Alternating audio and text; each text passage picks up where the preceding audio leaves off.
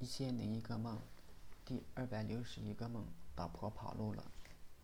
我娶了隔壁县的媳妇，婚后发现老婆借了农业银行三百万巨款，还有他妈开的介绍信，落款是妇联某处长，姓名是秦什么兰。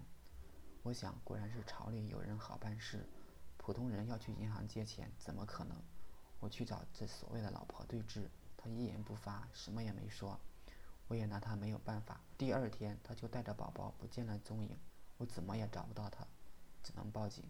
后来，警察告诉我，他跟一个男人出现在某地，有人报告说男方可能携带了枪支，警察派了一队特警去追捕，我极力要求跟存。后来，警方在大山里边发现了老婆的踪迹，老婆似乎也发现后边有人追，所以他们丝毫不敢停留。起初，他们速度很快，跟警方保持一定的距离。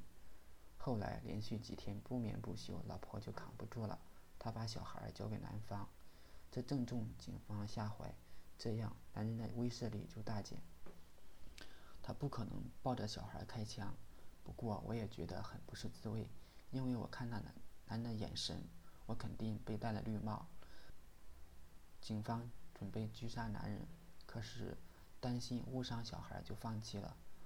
我们很悠闲的休息，男人和老婆却疲惫不堪。后来，他们来到一片树林，准备爬树。我以为他们要藏到树上，不过你折了这么多树枝和树叶，不被警察发现，简直是要走狗屎运才行。后来才发现，他们原来是摘树叶吃。我想你也有今天，我并不心疼。我想，不管任何人都不会当老婆是老婆了。很快，他们两个下了树，准备再出发。两个武警战士包围了他们，男子只好弃械投降。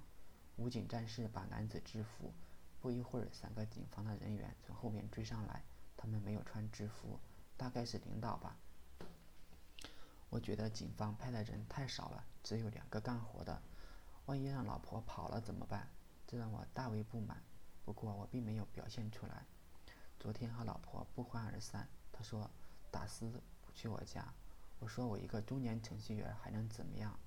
我如果我四十岁，还有公司愿意要我吗？”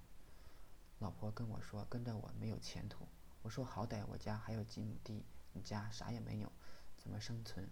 老婆说：“反正我不会去你家，孩子们都在广东，不可能不管他们，跟我去老家。”我知道我很难说服他了。